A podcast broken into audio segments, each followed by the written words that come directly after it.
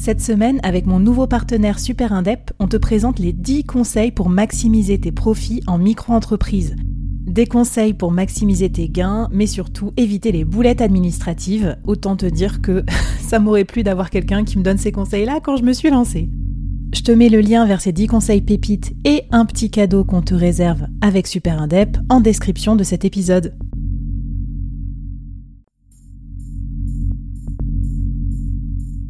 Quoi ressemblerait ton business si tu pouvais être épaulé par les meilleurs experts? Avoir un board de rêve disponible 24 heures sur 24 pour t'aider, répondre à tes questions? Je suis Flavie Prévost et ce board, je l'ai créé pour toi dans ce podcast. Tu es dirigeant, entrepreneur, freelance ou tu vas bientôt te lancer? Ne reste pas tout seul dans ton coin. Inspire-toi des conseils des meilleurs chaque jour par ici, à mon micro.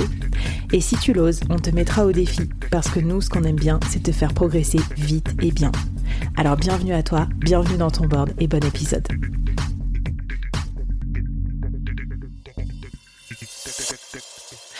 Alors, euh, on veut corriger des injustices dans le monde. On est tout feu, tout flamme. On a des millions d'idées sans doute un peu trop pour ce qui peut tenir en un seul livre. Je suppose que tes clients comme ça, ils sont comme ça, un peu foisonnants et tout, super motivés. Complètement.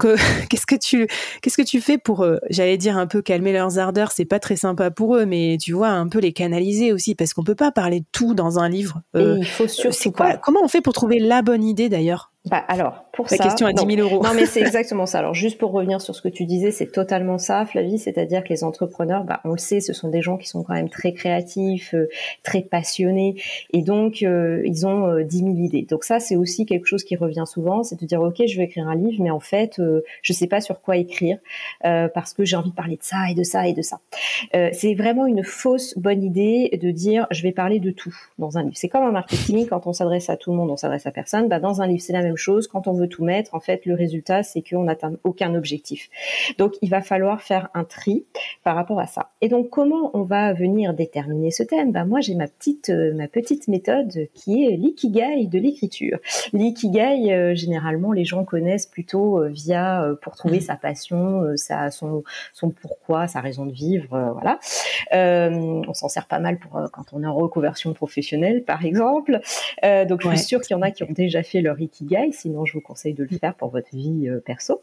Euh, et ben moi, je vous propose de le faire pour l'écriture. Donc, je vous ai mis en note euh, de l'épisode, euh, vous aurez le visuel, mais en gros, juste pour pour rappeler, hein, l'ikigai, on a des sphères, et puis quand au centre de des sphères, là, quand elles se regroupent, on, hop, ça nous donne le cœur, ça nous donne notre raison de vivre, etc. Bah, là, ça va être la même chose. On va Mhm. avoir juste trois sphères, c'est simple. On simplifie. On a trois sphères et donc au centre de ces trois sphères, bah, on va trouver notre thème. La première sphère, c'est l'expertise. Ah oui, c'est logique, on va partir de notre expertise. Encore que c'est logique, mais on peut avoir plusieurs expertises. Hein. On a plusieurs domaines d'expertise. Oui, c'est ça. Ça serait moi mon, mon sujet quoi. Par exemple, je choisis quoi dans mes différents projets? Enfin voilà, parce que c'est pas si simple de choisir sur quelle expertise ou sous-expertise tu vas te lancer. Alors, bah moi j'ai envie de dire, c'est un peu, il y a plusieurs choses. On va réfléchir sur quelle est l'expertise du moment. Le moment pour Oui. toi, qui te semble le plus porteur, le plus logique par rapport à ton évolution. On en parlait dans un épisode précédent, on a tous Mm. un parcours, on a tous une évolution.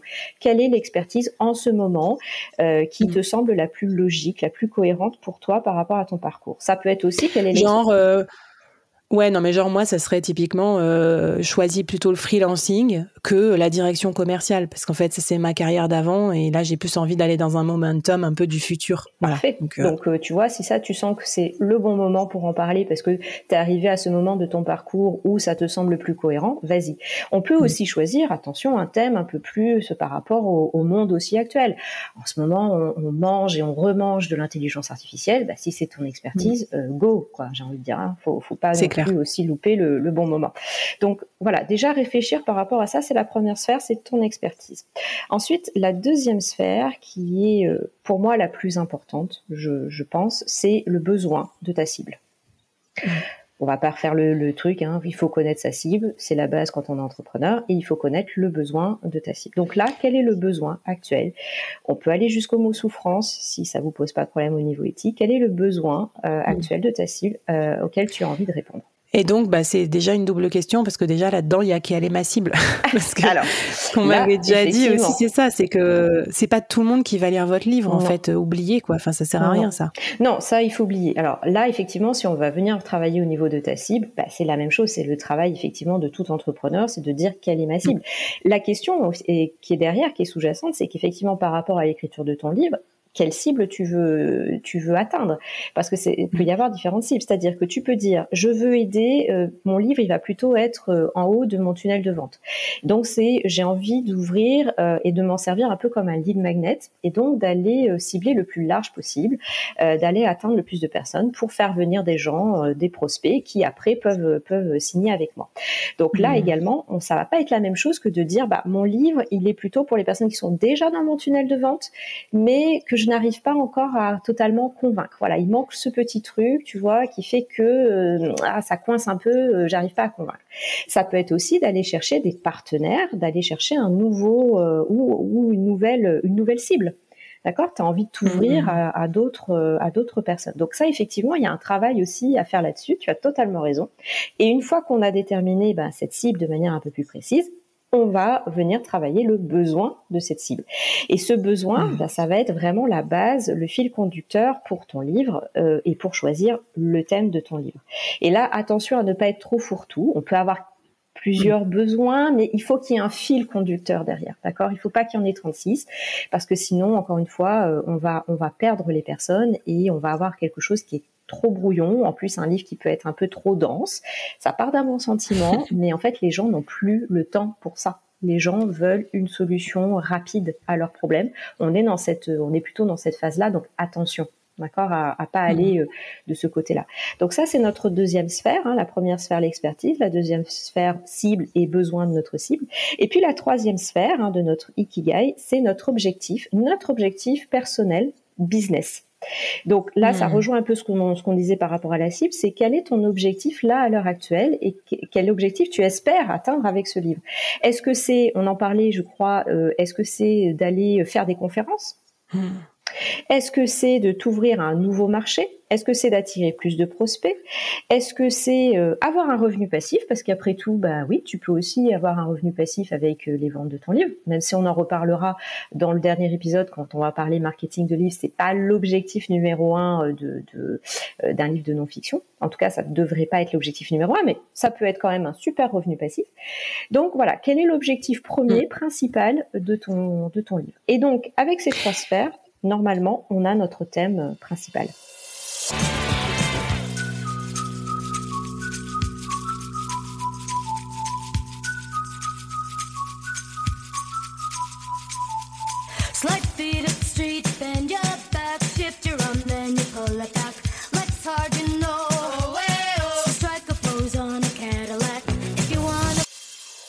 J'adore et en fait ça me fait penser euh, des formations professionnelles. Mais du coup l'autre fois j'étais dans une librairie à Darwin à Bordeaux là pour ceux qui connaissent, c'est méga cool. Il y a plein de livres de tout domaine et tout. Et je, me dis tiens je vais regarder les livres sur le surf mmh. euh, parce qu'une copine me dit tiens il y a plein de livres sur le surf ça va te plaire. Et en fait franchement ça m'a pas du tout plu parce que il y avait des livres sur le surf mais genre hyper généralistes. Mais moi je m'en fous d'une encyclopédie du surf. J'avais besoin genre des spots de surf en France alors qu'il y avait marqué les spots de surf partout dans le monde, ou alors j'avais besoin de surfeurs intermédiaires avec certains euh, trucs adaptés à mon niveau. Et donc voilà, je, trouve que c'était très parlant d'aller prendre un autre domaine que le sien, de regarder les niveaux de profondeur des différents livres, les niveaux, et on voit tout de suite qu'il y a des livres très anglais et je trouve que ceux-là, euh, à mon avis, c'est ceux qui vont qui vont le mieux marcher ou en tout cas euh, qui au moins parle tout de suite au persona quand, quand il se balade dans, dans la librairie et qui tombe dessus. Bah, c'est exactement ça. Et tu vois, en fait, ça, c'est que le travail. Euh, alors, je dis pas que le travail n'a pas été bien fait parce qu'il en faut des livres généralistes et c'est ok, tu vois, s'ils sont partis avec cet objectif-là, euh, de faire un livre grand public. Mais effectivement, toi, tu avais un besoin, tu vois, et, et, et les livres que tu as vus n'y ont pas répondu. Euh, D'ailleurs, bon, donc du coup, s'il y a des spécialistes du surf, bah là, il y a un marché à prendre. Hein, donc, vous pouvez faire des livres sur ces marches-là. Si, le freelancing ça marche pas pour moi, je, rêve secrètement de me reconvertir dans le surf, mais j'ai pas trop le niveau. Mais attends, je fais quand même une aparté quand même dingue. Il y a un solopreneur qui a un podcast de surf qui s'appelle l'apprenti surfeur et à mon avis il a tout compris parce qu'il documente son apprentissage du surf en mode de nulos à un peu moins nulos et euh, il a euh, écrit un livre et il est en train d'écrire un livre sur ça, donc il a tout compris sur sa cible. Et enfin, il a même créé un produit, c'est des petits élastiques comme ça pour se, pour améliorer sa rame quand on peut pas être sur l'océan et donc faire sa muscu chez soi. Donc bref, le modèle de solopreneur peut vraiment s'appliquer à tous les métiers. Exactement ça. Et en fait, parenthèse refermée. en fait, là, tu vois, la clé de ce qu'on est en train de dire, c'est vraiment d'avoir une connaissance très pointue de sa cible et de ses besoins. Et quand on a cette connaissance-là, eh bien, eh bien, ça marche parce qu'on va, on va répondre précisément à, son besoin. Et dans l'écriture d'un livre, bah, c'est exactement la même chose. Bon, et eh ben écoute, le défi, comment te dire, euh, je le sens venir gros comme une bah maison. Hein. J'imagine qu'il va falloir qu'on sorte nos petits compas et puis qu'on bah dessine nos cercles. Bien sûr, il va falloir faire votre ikigai. Et effectivement, tu l'as bien vu venir. Vous allez réfléchir à votre ikigai, remplir les trois, euh, les trois petits euh, cercles, les trois petites sphères. Et puis, vous allez voir que va, va apparaître le thème principal de votre livre, ce qui va, ce qui va vous apporter bah, la, structure et le, et le guide pour, pour écrire. Génial et élaguer pas mal de trucs. Bah écoute, trop bien, merci beaucoup pour tous ces conseils. C'est parti pour dessiner vos ikigai, tout ça. Venez nous voir aussi sur euh, LinkedIn par exemple, sur les réseaux sociaux, hashtag le board pour qu'on euh, réponde à vos questions. Et puis je vous propose qu'on passe à l'avant-dernier épisode parce que maintenant faut s'y mettre. Hein. On a suffisamment procrastiné. Va falloir écrire. On va parler de ce qu'on écrit et de avec quel style on l'écrit et ça va se passer dans l'épisode 4.